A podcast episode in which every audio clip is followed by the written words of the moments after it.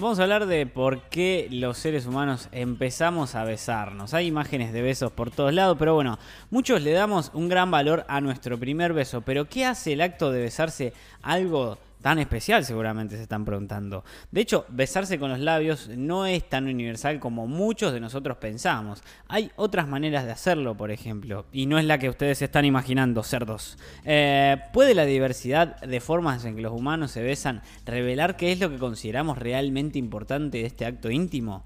La verdad es que sí, pero menos de la mitad de todas las sociedades se besan con los labios, de acuerdo a un estudio en el que analizaron 168 eh, culturas de distintos eh, países y de diferentes partes del planeta.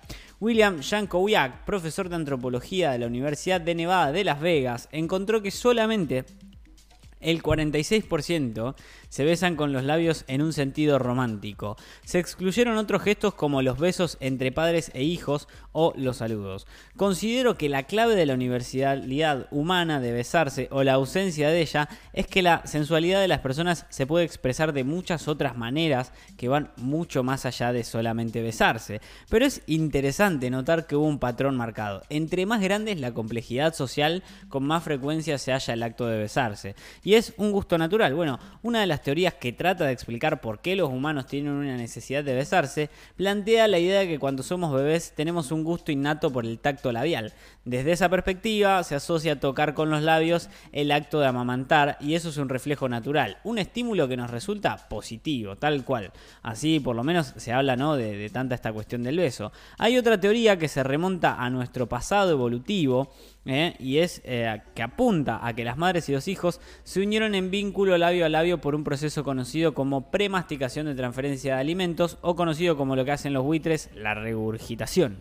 Las madres de nuestros ancestros antiguos podrían haber premasticado los alimentos durante los primeros años de sus hijos y habérselos transferido directamente a sus bocas. La práctica que fue observada en chimpancés y en otros simios grandes se había dado con el proceso en el que se iniciaba la ingesta de sólidos tras el destete. Bueno, otra de las teorías es la de la sensibilidad. Nuestros labios son muy sensibles. De hecho, es una de las pocas partes del cuerpo que siendo muy sensible no la tapamos.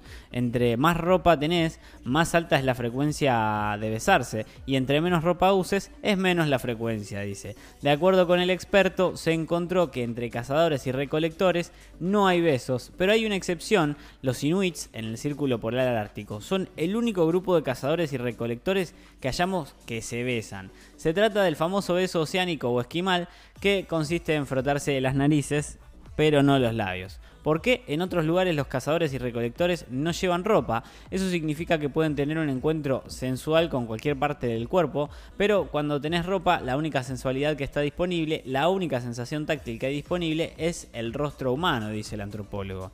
Y bueno, más de 3.000 años, la evidencia escrita más antigua que existe de un comportamiento parecido a besarse se remonta a los textos hindúes en sánscrito védico de unos 3.500 años de antigüedad. ¡Wow! Mira toda la historia que tiene el beso, ¿no? Algo tan sencillo como eso. En las culturas en las que no se besan labio a labio, los miembros encuentran otras maneras de tener intimidad. Eh, por ejemplo, eh, hubo otras culturas que se besaron boca a boca, de una forma que reconoceríamos como lo que hacemos hoy en día. Pero existe el beso malayo que Darwin describió, en el que las mujeres se acuclillaban en el suelo, los hombres se inclinaban sobre ellas y se olfateaban rápidamente el uno al otro, con lo que capturaban una muestra de olor de la pareja, ¿no? Eh, bueno, y una de las prácticas más extrañas que se encontró en la investigación es que una, eh, es una de las islas de Toribán en Oceanía. Ahí los enamorados se sientan cara a cara y cuando se sienten en intimidad se mordisquean las pestañas. ¿Escuchaste eso, amigo? What? Sí, se chupan los ojos, se mordisquean las pestañas. Algo que para nosotros suena como la cumbre del romanticismo, para ellos es eh, algo súper eh, tranca, ¿no? Lo importante de los besos labiales y otros tipos de besos es que se trata de un momento de compartir información íntima. Es confianza, conexión y todo sirve al propósito común de acercarnos a las personas que nos importan, ¿no? Bueno, besarse presionando los labios es un comportamiento casi casi exclusivamente humano, entre los humanos, ¿no?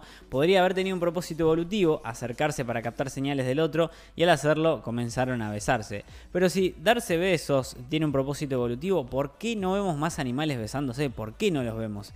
La periodista de la BBC, Melissa Haugenboom, respondió a la pregunta en Earth y apuntó a que una de las razones por las que nos podríamos haber visto obligados a acercarnos a la cara de un compañero fue para olfatearlo. Y es que el aroma puede revelar todo tipo de información útil, dieta, enfermedades, estado de ánimo, afinidad, por decirte algunos, ¿no? Muchos animales tienen el sentido del olfato exactamente así, así, así. ¿Estás feliz, queré? Estoy muy feliz, mirá. Bueno, eh, muchos animales tienen el sentido del olfato más sofisticado que nosotros, ¿no? Por ejemplo, los perros lo tienen más sofisticado que el nuestro, por lo que no tienen que estar tan cerca, pero si bien algunas especies de aves se golpean los picos en el cortejo y varios mamíferos se guían gran parte por su olfato para distinguir amigos de enemigos, muy pocas especies de animales de hecho usan sus labios, ¿no? Así que bueno, quizás se deba a que las habilidades olfativas de los humanos no son tan buenas si se comparan con las de muchos de nuestros parientes mamíferos. Otros animales pueden percatarse de señales de olores sin necesidad de presionar sus rostros entre sí. Pero bueno, ¿Por qué algunas culturas no se besan y siempre nosotros nos vamos a estar besando? Bueno, vimos la llegada y la desaparición del acto de besarse en el mundo por una variedad de razones. Desde enfermedades, incluso antes de que conociéramos la teoría de los gérmenes, era claro que había ciertas cosas que podíamos hacer para evitar enfermarnos. Eh, así por lo menos lo dice Kirchenbaum. Y hubo emperadores que le prohibían a su pueblo besarse porque pensaban que no era un privilegio que la gente tenía que tener.